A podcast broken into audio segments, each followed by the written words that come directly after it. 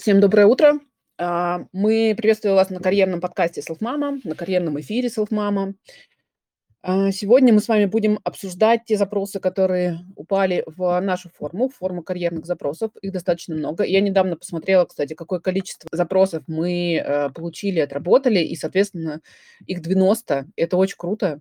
Это означает, что мы помогаем людям, они приходят, рассказывают свои запросы и рассказывают своим друзьям, коллегам, которые тоже к нам приходят, и наш подкаст, соответственно, таким образом и живет. 90 отвеченных запросов – это прям очень классный результат. Надеюсь, дальше будет только лучше и интереснее. Начинаем а, с первого запроса, который к нам пришел. Это запрос от Виктории, и звучит он следующим образом.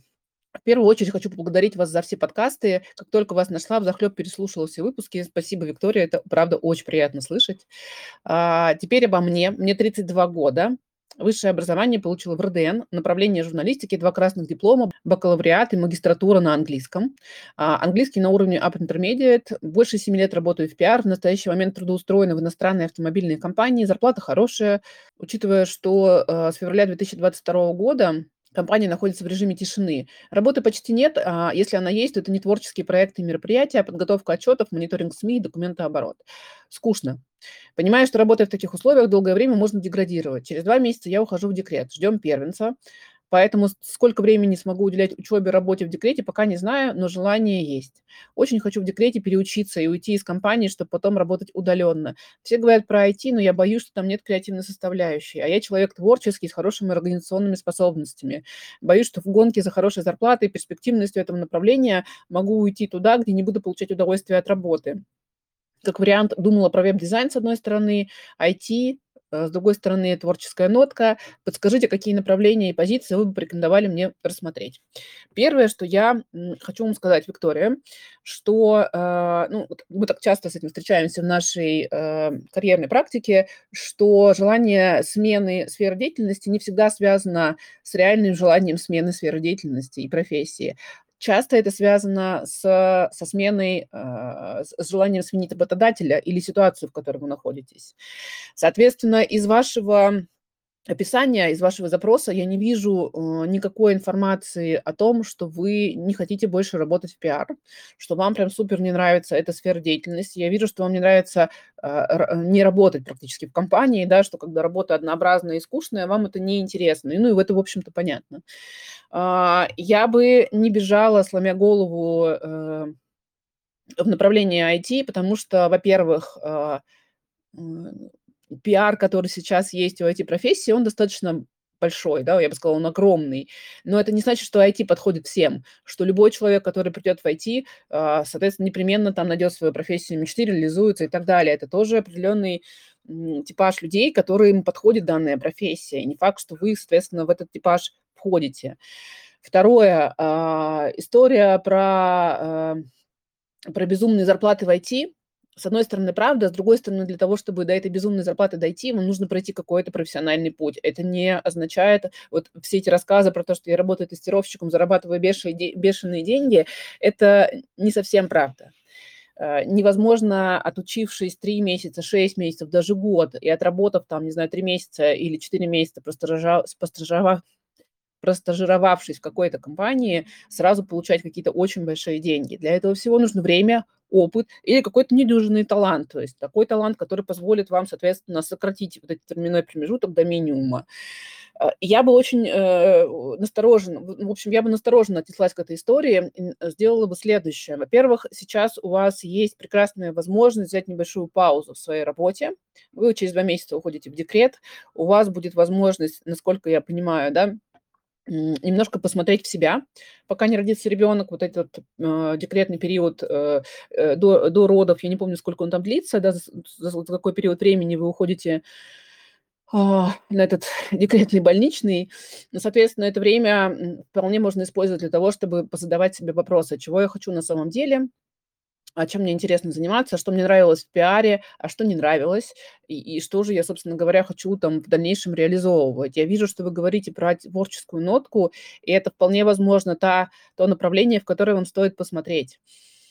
Плюс к этому надо понимать, что пиар э, сфера очень широкая, И сейчас у неё не менее востребованная ст э, ну, как бы востребованность в этом направлении не меньше, чем направление IT. Хороший пиарщик- это просто реально на вес золота. То есть человек, который будет зарабатывать всегда очень хорошие деньги.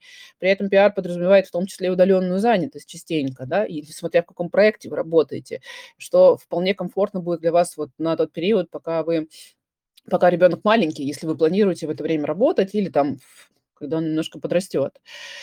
А В общем, моя рекомендация следующая. Тот период времени, который, э, будет у вас до рождения ребёнка, всё-таки по по потратить в том числе и на то, чтобы посмотреть на свои запросы, а, поспрашивать себя, чего же вы хотите, и, возможно, воспользоваться помощью вспомогающего специалиста, профориентатора, карьерного консультанта, кого угодно. А, и, соответственно, ответить себе на вопрос, м, всё ли я хочу, всё м, хочу ли я до сих пор работать в пиаре или всё-таки я действительно хочу кардинально поменять сферу деятельности. И после ответа на этот вопрос, собственно говоря, выработать план. Если вы поймёте, что действительно пиар всё там исчерпал себя, мне кажется, это вряд ли, то, а, можно смотреть в сторону какой-то новой работы, и не обязательно это будет, э, IT. Соответственно, если вы поймёте, что вам скорее не нравится, а, та динамика, которая есть в вашей компании, или там та компания, в которой вы работаете, или коллектив, в котором вы работаете, это совершенно другая история. То есть вам стоит смотреть в сторону смены работодателя, и это история про поиск работы. Соответственно, вы можете отложить это на какой-то, а, период времени, пока ребёнок не подрастёт, и потом просто сконцентрироваться на поиске той работы с теми условиями, которые вас устроят: удалёнка, а, определённый уровень заработной платы, сфера деятельности, в которой вы хотите, заниматься пиаром, и, соответственно, тот темп, в котором вы хотите работать. Мне кажется, вполне реалистичный план будет, что один, что другой. Следующий запрос, который у нас есть, а, это запрос от Екатерины, и он звучит следующим образом: "Здравствуйте, мне 38 лет, двое детей. Недавно вышла из пятилетнего декрета на прежнее место работы. Сейчас заканчиваю обучение на SMM-менеджера. Была полна, непонятное слово, видимо, надежд, предполагаю, да, пока училась. Но сейчас, когда пришло время искать работу по новой специальности, меня одолевают комплексы. Кому я нужна без опыта работы в 38 лет? Светлана, подскажите, как быть уверенней при поиске работы без опыта работы по новой профессии? Спасибо". Любимые мои запросы: "Кому я нужна в 38 лет?" Э, обожаю на них отвечать, потому что, а, конечно, э, в этом чувствуется очень большое влияние социума, да. То, что 38 лет- ты уже не востребованный сотрудник, ты уже как будто бы никому не нужен, как будто бы вся работа, она где-то там, а, где, э, стоит ограничение по возрасту до 35.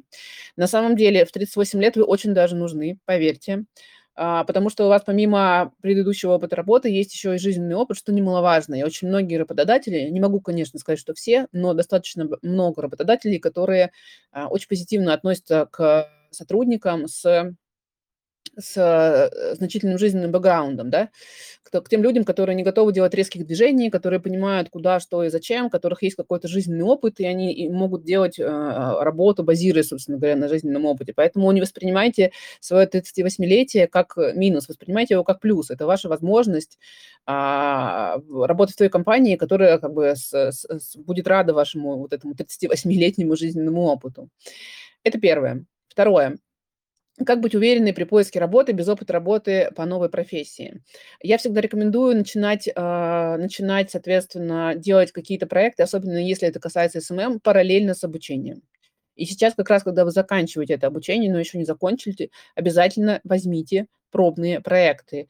А, возможно, они будут бесплатные, возможно, они будут какие-то малооплачиваемые, возможно, они будут совершенно, связаны с благотворительной деятельностью. Но для того, чтобы чувствовать себя уверенно при поиске работы, вам нужно портфолио, для СММщика особенно. То есть вам нужно показать, что вы умеете. А, и это проще всего сделать портфолио. Возьмите 2-3, а, проекта, которые позволят вам это портфолио создать.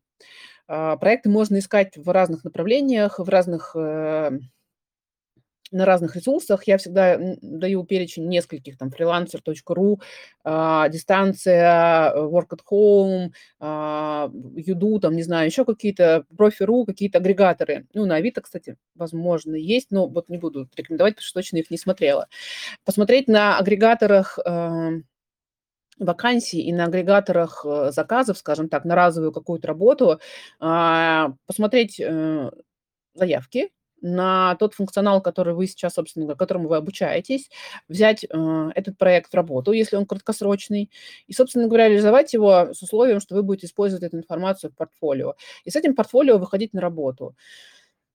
Уверенность, она рождается в опыте. Когда вы точно знаете, что вы уже это делали и точно справитесь, вам гораздо проще будет э, презентовать себя на, во время собеседования да, или при поиске работы. Плюс э, если есть возможность, если вы понимаете, что проблемы с уверенностью достаточно серьезные, и вот просто мои словесные рекомендации не работают, а, возьмите одну или две сессии с психотерапевтом, с психологом или с карьерным консультантом. А, ну, ну с коучем лучше даже. А, лучше с начать с коуча, и потом, если будет необходимо, соответственно, взять одну или две сессии терапевта для того, чтобы понять, в чем причина этой неуверенности, да, и понять, каким образом выстроить новый механизм, как чувствовать себя в этой ситуации, в ситуации поиска работы, да, чуть более уверенно.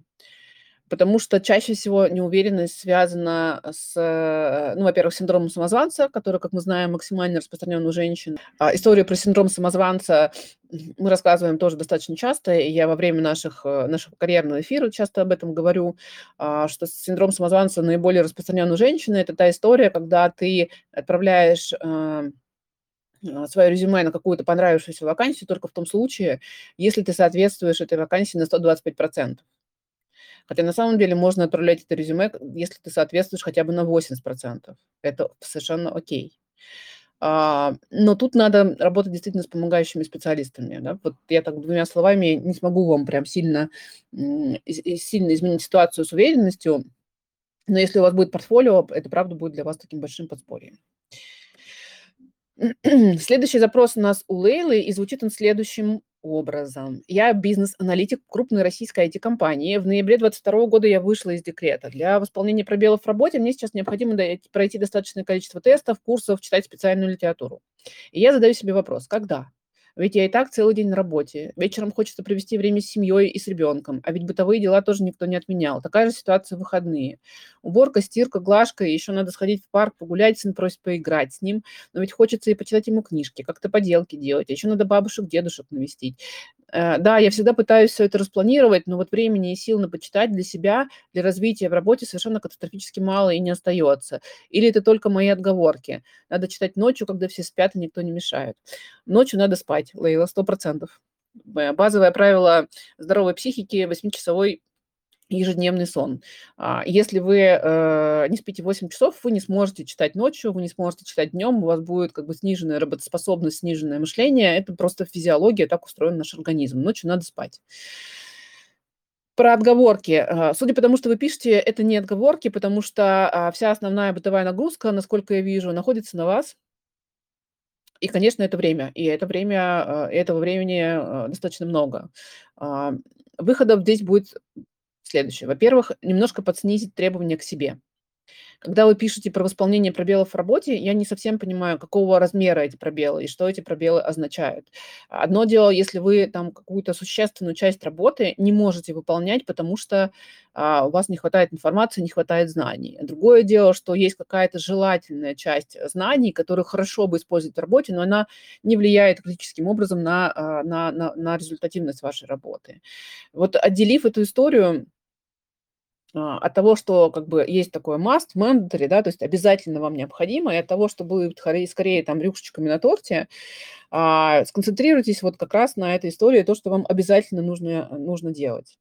И не знаю, насколько это возможно в вашей компании, но мне кажется, это единственный вариант, когда вы выделяете время на чтение этой бизнес-литературы в свое рабочее время, потому что все-таки это история про то, что вам необходимо посвятить этому время ради работы. То есть в это время, когда вы читаете эту бизнес-литературу, проходите курсы, тесты и так далее, это рабочее время, по сути. И оно должно находиться вот в рабочем пространстве, в рабочем времени, а не забирать какой-то кусок времени, да, у быта, у, у ребенка там или у чего-то еще.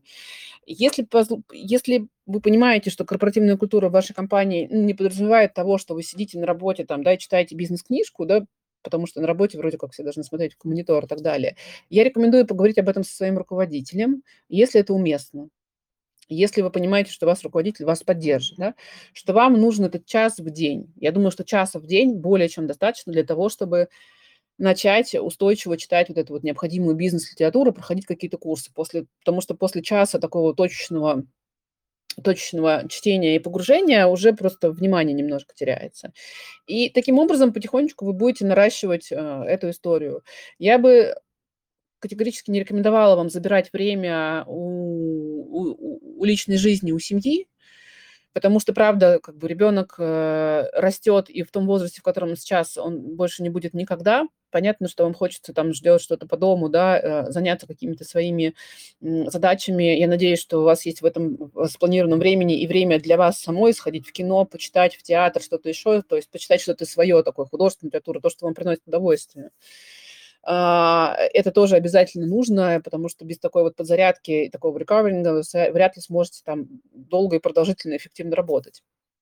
И, ну, всегда моя как бы рекомендация относительно того, как, собственно говоря, успевать все бытовые дела, вовлекайте в эту работу партнера или делегируйте, делегируйте часть обязанностей. А, э, делегировать часть обязанностей, связанных с уборкой, готовкой, э, не знаю, какими-то вещами, которые, которые, которые для вас э, уместны, это хорошо. То есть вы отдаете то, чем вы не хотите заниматься. Допустим, я вот ненавижу убираться, но люблю достаточно, в общем-то, люблю готовить. Для меня как бы процесс готовки скорее такой вдохновляющий. Поэтому часть, связанную с уборкой, я стараюсь по возможности делегировать тому, кому могу. Иногда а, внешнему клинеру, иногда роботу-пылесосу, иногда детям. Получается с разной успешностью, но это правда та история, когда у меня освобождается не только время, ну, как бы и энергия, да, потому что я не занимаюсь тем делом, которое мне не нравится категорически. Постарайтесь вот эту вот историю перераспределить, да, если я правильно вижу, у вас хорошие такие навыки планирования, я думаю, что это вполне возможно, если вы будете привлекать на эту историю партнера, а, соответственно, с которым вы вместе делите этот быт, да, а, какой-то аутсорсинговый ресурс или каким-то другим образом, собственно говоря, это решать. Ну и не забывайте, конечно, о себе. Во-первых, спать, во-вторых, обязательно хотя бы раз в неделю выделять какое-то время для себя на прогулку, маникюр, не знаю, встречи с подружками, театр, то, что приносит вам удовольствие. Следующий вопрос э, от Алены. Как определить свои склонности? Какие тесты лучше использовать? Как понять, что пора менять место работы, команду, коллег, э, сферу, а когда надо поменять себя или свое отношение к происходящему? Как определить, когда с тобой выгорание и нужно отдохнуть и перестроить свою нагрузку, а когда реально не твое и пора искать что-то более подходящее?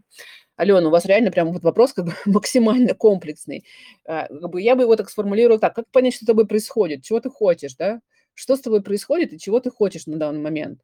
Э, конечно, самый короткий путь, который я всегда проговариваю, это пойти к помогающему специалисту. Пойдите, э, сходите и возьмите сессию или несколько сессий с коучем, с психотерапевтом, с карьерным консультантом, и там вы сможете обсудить, собственно говоря, что с вами происходит, да, а, а, а выгорание это уже или нет.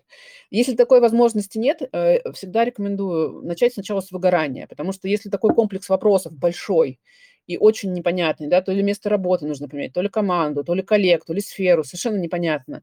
Начните с того, что нет ли у вас действительно эмоционального выгорания. Я бы рекомендовала э, просто нагуглить тест э, эмоционального выгорания, и, и, и хорошо бы, чтобы этот тест находился на каком-то адекватном ресурсе. Соответственно, тест не является панацеей это только такая первичная диагностика. А, происходит ли с вами что-то, да, то есть есть ли выгорание, или вы просто, там, не знаю, не выспались три дня подряд, или что-то еще. Начать с этого. Если вы диагностируете у себя выгорание с высокой степенью, то следующий тест, который я бы рекомендовала, это тест на клиническую депрессию. Потому что вполне возможно, что высокая степень выгорания уже перешла в историю, когда вам нужна, а, нужна плотная работа с психотерапевтом, возможно, какая-то медикаментозная практика. Тест на клиническую депрессию э, я тоже добавлю в, в ссылочке к этому подкасту. А, он, э, есть одна шкала, которой можно доверять, но тоже надо понимать, что да, это такая, э, тест – это только диагностический инструмент первичный. Он не может поставить вам полный диагноз. Он просто диагностирует, что вот как бы есть какие-то нюансы, есть какие-то отклонения, стоит обратиться к специалисту. Но если высокие показатели и по тесту выгорания, и по тесту клинической депрессии, идите к психотерапевту прямо сразу. И обязательно э, сдавать э, медицинские анализы. Но я думаю, что психотерапевт вас самостоятельно отправит, собственно говоря, а, на сдачу анализов, потому что часто все, многие симптомы, которые похожи на эмоциональное выгорание и клиническую депрессию, связаны с недостатком а, микроэлементов и разных там других элементов в организме, которые можно, соответственно, как-то пополнить, начать с того, чтобы пополнять их медикаментозно. Что касается тестов э, по поводу склонности и профориентации, то я бы к ним обращалась в последнюю очередь. То есть сначала разобраться, что происходит с вами, да, почему вы находитесь в ситуации, когда вам непонятно, что происходит, что менять, что не менять, что нравится, что не нравится, выгорание или не выгорание, нужно ли отдохнуть или не нужно. То есть вы не совсем, если я правильно понимаю по этому тексту, не совсем понимаете, что с вами происходит. Для этого нужна вот, вот такая серия мероприятий, которые я обозначила, да, то есть пройти, какой, пройти какое-то базовое тестирование и с результатом уже идти либо к психотерапевту, либо к коучу, и, соответственно, параллельно сдать медицинские анализы, разобраться, что с вами происходит в текущий момент, и потом уже переходить к истории, что же делать дальше. Там работает история про с профориентационными, профориентационными тестами. Можно пройти самый простой тест на HeadHunter, который я рекомендую, на который мы всегда даем ссылочки, их можно посмотреть просто в нашей ленте в Телеграм-канале. А, но опять же, это базовая история, да, то есть он дает какое-то направление, которое стоит посмотреть, но ни один тест а, не поможет вам понять, менять ли вам место работы или команду, или сферу, или коллег. Это поможет только помогающий специалист. У нас в проекте есть бесплатные карьерные консультации, они достаточно короткие, 30-минутные, но часто за эти 30 минут можно качественно посмотреть на вашу проблему и помочь как бы, тем, чтобы развернуть ваше видение в нужную сторону. Очень вам рекомендую записаться и, собственно говоря, пройти эту сессию с помогающим специалистом. Следующий вопрос от Инны. У меня дочка, ей 4 года. А она сейчас ходит в детский сад, э, но только на полдня. Спать категорически отказывается, в саду, видимо. Сад платный, выбирала сама, но адаптация проходила сложно. Истерики, слезы, отрывание от мамы. Сейчас тоже периодически капризы по утрам. Я работаю удаленно, работу люблю, но получаю копейки. Оплачиваю сад и все остальное. Ну, то есть после вычета, видимо, да, копейки. Развиваться в профессии не получается. А, а так все время в запаре, часто работаю ночами, чтобы успеть, потому что всего полдня на работу. Устала, выдохлась, уже не понимаю, зачем мне работа, если хватает ровно на садик. А чтобы отвезти в сад, нужно столько капризов выдержать. Муж работает, но у него не получается отводить и забирать ребенка. И выслушивать истерики и отрывания приходится только мне. Бабушки не помогают. Но я не работать не могу, у меня полно энергии, хочется реализации. Помню, что когда не работала, было еще хуже. Дочка со мной часто капризничала, ей скучно, я злюсь. В общем, не понимаю, как действовать дальше, нахожусь в тупике. Спасибо за внимание. И ну, я прям как бы feel your pain, как говорится. А, я очень вас понимаю. А, не совсем понятно, как давно ходит дочка а, в садик, но судя по тому, что я вижу по вашему описанию адаптации, того, как вы сейчас ее водите в садик, во-первых, она к садику, скорее всего, ну, я предполагаю, что она не готова, да, если это такая затянувшаяся адаптация. То есть если это длится больше трех-четырех месяцев, то, скорее всего, она просто э, не готова к садику. Так бывает. Детки по-разному созревают, где по-разному созревает психика. Э, что тут можно сделать? Посмотрите на ребенка. То есть, если вы видите, что ну, не водите ее там пару дней, если можно, 2-3 дня. Если вы видите, что э, поведение ребенка существенно меняется в лучшую сторону, когда вы не водите ее в садик, а, ну, это, хоро- это как бы хороший триггер для того, чтобы подумать, может быть, вам стоит завести все-таки э, няню, вот такую на полдня. А, ту няню, которая будет как бы закрывать, собственно говоря, сад. Я не знаю, насколько по деньгам это будет соответствующие затраты. Сложно сказать, в каком вы городе, да, и как, как у вас там, соответственно, сколько стоит садик. Но я не психотерапевт детский, но предполагаю, что вот есть часть детей, и в том числе вот я с этим столкнулась, что у меня такой ребенок, которые не готовы э, к коллективу в этом возрасте, и не хотят и не могут. И для них, соответственно, нахождение в таком коллективе вынужденное, а скорее является большим стрессом, очень сильно влияет на, на поведение, да, на вот эти вот капризы, истерики и все остальное. Тут вам придется искать какой-то вариант, который устроит скорее ребенка, чем вас. Ну, на этом этапе пока так. Хорошая новость- это не навсегда. А, дети растут, э, созревает психика, если все окей. А, соответственно, они будут могут больше и дольше выдерживать, а, вот эти вот некомфортные ситуации и по-разному, соответственно, их, отрабатывать.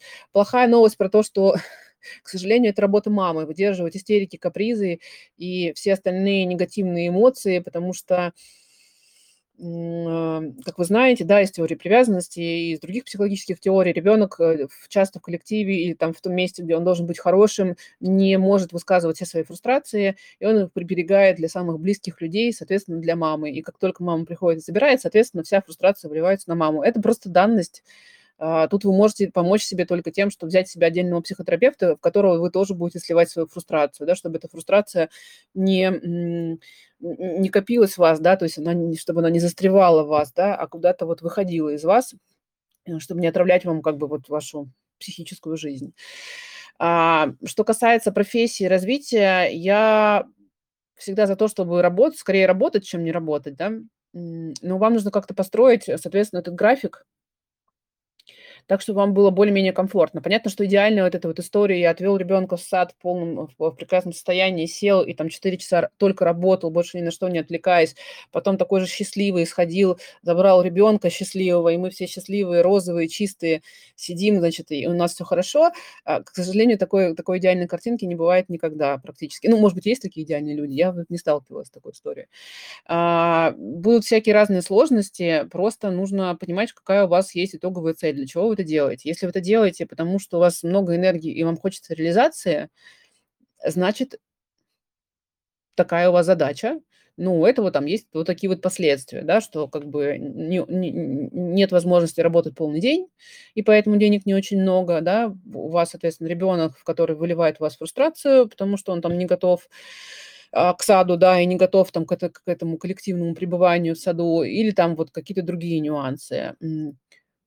Я по-прежнему категорически рекомендую как-то договариваться с партнером. Я понимаю, что, видимо, как бы муж является основным зарабатывающим звеном, да, в ваш- в вашей семье. Он работает, у него там есть какой-то определенный график, который не, зап- не совпадает с графиком садика, но все-таки ребенок у вас обоих, и вы оба родители, да, и вы оба имеете право работать. И вам обоим нужно подстраивать свою работу под график жизни с ребенком. Возможно, муж как бы с этим не согласен, но я бы все-таки в эту сторону посмотрела, каким-то образом привлекать э, мужа к, к- хотя бы к тому, чтобы он ребенка отводил, да, или там потому, что вы можете работать больше выходные, а муж, соответственно, проводит больше времени там с ребенком. То есть как-то перераспределять эту историю. То есть, во-первых, посмотреть, насколько ребенку комфортно в садике, и, возможно, стоит выбрать другой способ присмотра за ребенком, пока вы работаете, да. Не садик, а какая-то маленькая группа или там няня или кто-то еще. Второе. Видеть перед собой цель. То есть вы работаете для чего? Для того, чтобы реализовываться. Соответственно, как бы ищите все, зада- все цели, все задачи, которые внутри работы, которые позволяют вам реализовываться. Возможно, вам стоит как-то пересмотреть э, те задачи, которые вы делаете во время работы. Я точно не рекомендую вам работать ночью, правда. Это прям путь в прямой путь в выгорание, в истощение, потому что восьмичасовой сон– это прям обязательная история, которая должна быть у каждого здорового человека для того, чтобы оставаться здоровым, соответственно, человеком. И, конечно, договариваться с партнером, потому что дети у вас обоих, ребенок у вас обоих. И э, изменять какую-то свою ситуацию с работой, да, свой график предстоит э, вам обоим потому что ребенок совместный. Наверное, так. И, конечно, заботиться о себе прежде всего, да. Если понимаете, что вы не выдерживаете дочкины фрустрации, если вы не выдержите я вот тот человек, который не выдерживает детские истерики, я их ненавижу просто. Мне ужасно тяжело их переживать. Но у меня есть психотерапевт, с которым я раз в неделю проговариваю все свои собственные фрустрации. И это, правда, очень сильно помогает выдерживать потом, да, быть таким спокойным, вот этим вот спокойным родителем, альфа-родителем, который видит фрустрацию ребенка, который понимает, в чем у него причина этой фрустрации, и готов, готов, который готов ребенка поддерживать, выдерживать, а, создавать ему вот этот вот безопасный кокон, потому что у него есть на это ресурсы. Когда у вас ресурса на выдерживание этого кокона нет, то как бы ситуация напоминает снежный ком что ребенок выливает свою фрустрацию, э, понимает, что родители не выдерживают эту фрустрацию, родитель испытывает фрустрацию, выливает на ребенка, дальше ребенок опять наращивает ее, выливает на родителя, и вот это вот все по кругу так развивается до истерики и скандала. А когда ребенок чувствует, что родитель выдерживает, что он э, может сохранять этот кокон безопасный, да, что он может быть таким вот этим вот матрасом, на котором можно отрабатывать свои психологические при- при- приемы, а, интенсивность этих истерик, она как бы снижается. По своему опыту могу сказать. Я не психотерапевт, опять же, да, я могу только вот на своем опыте, собственно говоря, выращивания двоих детей основываться. Идем дальше. Следующий вопрос у нас от Анны. Вопрос насчет финансовых ожиданий. Как понять, какую сумму озвучивать после достаточно длительного периода выпадения из профессиональной сферы? Если в описании вакансии указана сумма, то понятнее, на что ориентироваться. А если нет, на каком этапе озвучивать свои ожидания по заработной плате? Надо ли указывать это сразу в резюме при отклике или лучше на собеседовании? Очень предметный вопрос, супер, с удовольствием на него отвечу. Смотрите, Анна.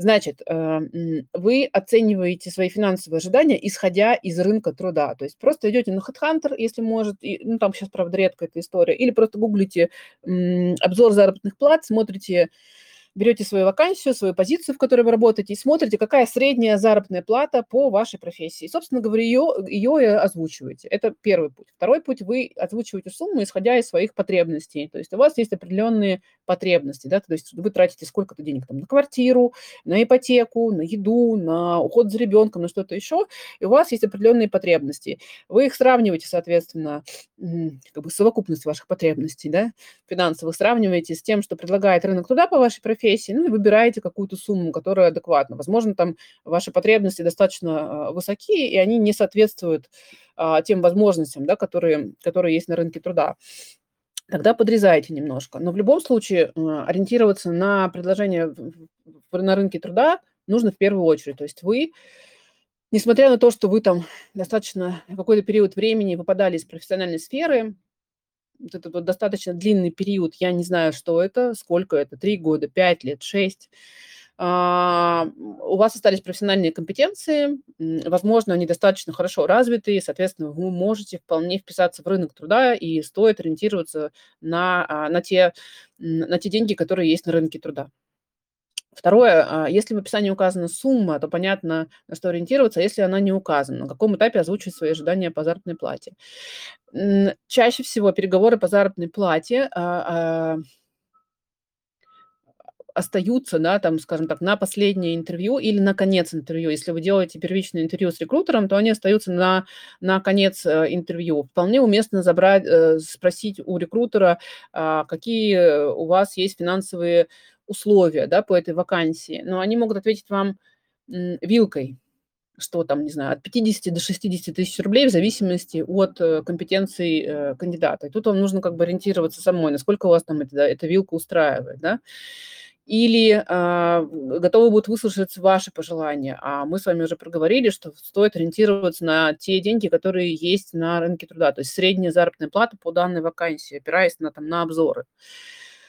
А, почему стоит опираться на обзоры, а не на какие-то, а, а не занижать себе зарплату и так далее? Потому что если вы занижаете себе зарплату, вы ходите в компанию, работаете, работаете, а вам потом не повышают заработную плату, хотя вы работаете хорошо, это заранее путь к, к неудовлетворенности, к будущему увольнению.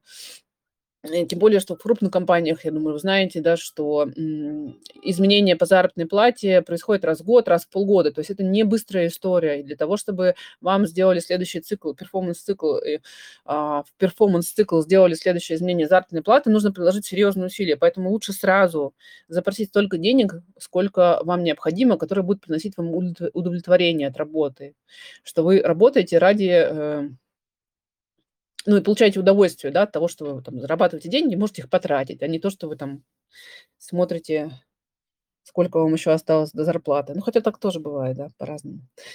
Надо ли указывать сразу в резюме при отклике или лучше на собеседование? Лучше на собеседование.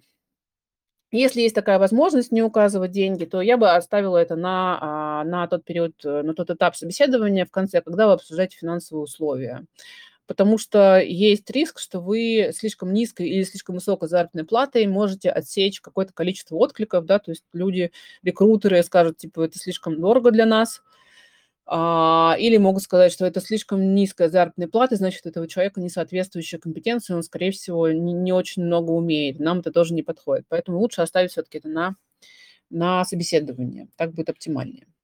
Вопрос из чата. А, Анастасия. Добрый день. Я хочу понять, как мне, наход... как мне, находясь в декрете шестой год, не растерять свои навыки и компетенции, а также находиться в тренде на рынке труда и в профессии не ущерб материнству. Я многодетная мама. До декрета занимала должность регионального руководителя в сфере общепита. Как не терять свою самооценку в декрете?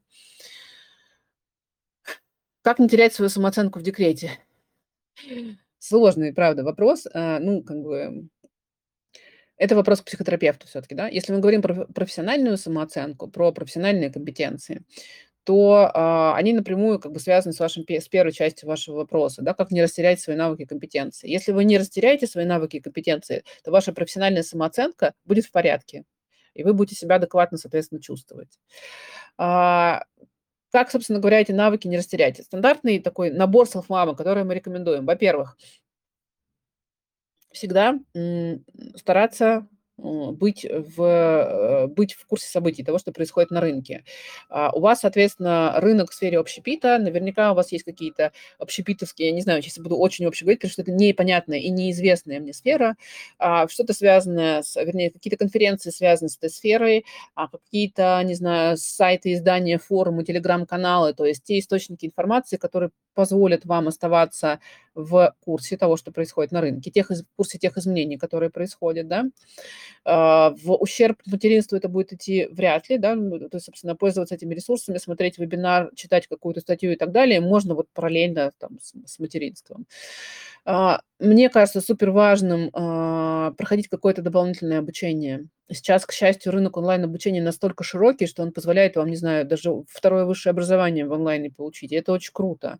Соответственно, смотрите в эту сторону смотрите в сторону какого-то дополнительного обучения. Если вы понимаете, если вы боитесь растерять, соответственно, управленческие компетенции, значит, смотрите в сторону управленческого, управленческого обучения.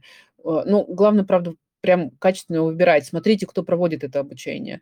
Супер важно понимать, э, эм, что человек, который проводит это обучение профессионал в этой сфере. То есть не просто человек, который, там, не знаю, набрал там 20 человек в подписчики и считает, что он супер гуру, может теперь рассказывать, как правильно управлять компанией из из 5000 человек, смотреть на адекватность э, вот этого образования, да, чтобы оно было соответствующим. Если есть возможность пройти образование, э, образовательную программу в каком-то вузе, переподготовку, повышение квалификации в онлайн-формате, это тоже супер крутая история. То есть у вас будет и знания, у вас будет и корочка, которая будет там поддерживать вашу профессиональную самооценку, да, а, и которую можно, соответственно, предъявить будущему работодателю. То есть вот такой достаточно простой рецепт. Читать, профессиональную литературу, участвовать в профессиональных конференциях и, возможно, пройти какое-то дополнительное а, обучение, которое позволит вам ваши компетенции развить или поддержать э, в текущем формате. Хвала онлайну, есть возможность это делать, собственно говоря, практически без отрыва от детей от производства, но с учетом тоже да, того, что нужно это время себе все-таки выделять. То есть не просто там а, сложновато учиться, когда вы параллельно готовите суп какой-то, но можно слушать конференцию.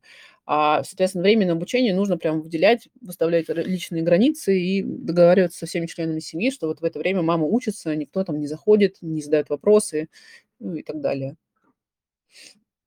И последний вопрос сегодня, в сегодняшнем а, подкасте, в сегодняшнем карьерном эфире – от Александры. Здравствуйте, я вышла из декрета пару месяцев назад и столкнулась с тем, что мой энтузиазм и желание работать разбился в дребезги, а мою некомпетентность и криворукость. Кажется, коллеги разочарованы в моих способностях, которые за время декрета сильно ослабли. Я очень переживаю, что больше не соответствую своему резюме, а моя самооценка летит под откос. Задумываюсь о том, чтобы уйти обратно в декрет. Так, Александр, во-первых, притормозите. А, я вижу, что Э, вот такая формулировка, кажется, что коллеги разочарованы в моих способностях. То есть вы не знаете это достоверно. Предполагаю, что вы не задавали им вопросы, что не так. Первое, с чего стоит э, начать, и я вам это рекомендую, подойти к вашему руководителю, если он у вас есть, да, или какому-то самому авторитетному коллеге и попросить у него обратную связь.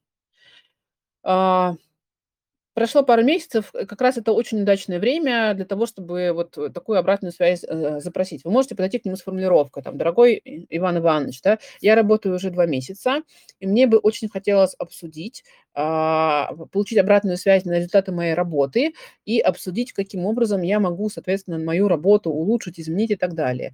И, собственно говоря, вот на этой встрече и обсудить, что же происходит на самом деле, потому что кажется, что коллеги разочарованы в моих способностях, на самом деле может оказаться всем чем угодно угодно. Они могут быть э, разочарованы, не знаю, вашим каким-то, ну, не знаю даже чем там, чем-то еще, да, чем-то другим. А, или, возможно, на вашем месте раньше работал человек, и они очень грустят по поводу его ухода и никак не могут справиться с этой грустью, да, и у них есть какие-то ожидания, что вы будете точно таким же сотрудником, как этот человек. Там могут быть совершенно любые причины.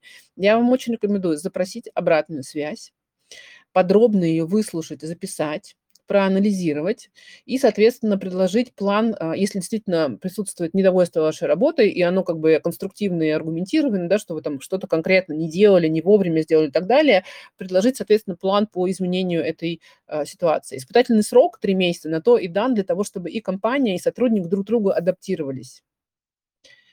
А, вот такая вот история, да, то есть попробовать сначала спросить, что происходит на самом деле. Есть ли это недовольство, есть ли какие-то а, какие комментарии а, к вашей работе. Потом, соответственно, составить план по этому изменению. Если как бы в дальнейшем вы понимаете, что, ну, либо у вас не получается эти изменения реализовать, да, то есть действительно не хватает, там, не знаю, компетенции, времени, желания или чего-то еще, или вы по-прежнему, вы все, все делаете, все меняете и так далее, но по-прежнему есть недовольство с той стороны, но я бы уже подумала, насколько вообще как бы эта компания э, имеет адекватную корпоративную культуру. Но пока вот как бы из вашего текста я не могу такие выводы делать, да, непонятно, что там происходит на самом деле. Спросите. Самый лучший способ всегда просто задать вопрос, а что происходит? А что происходит вот прямо сейчас?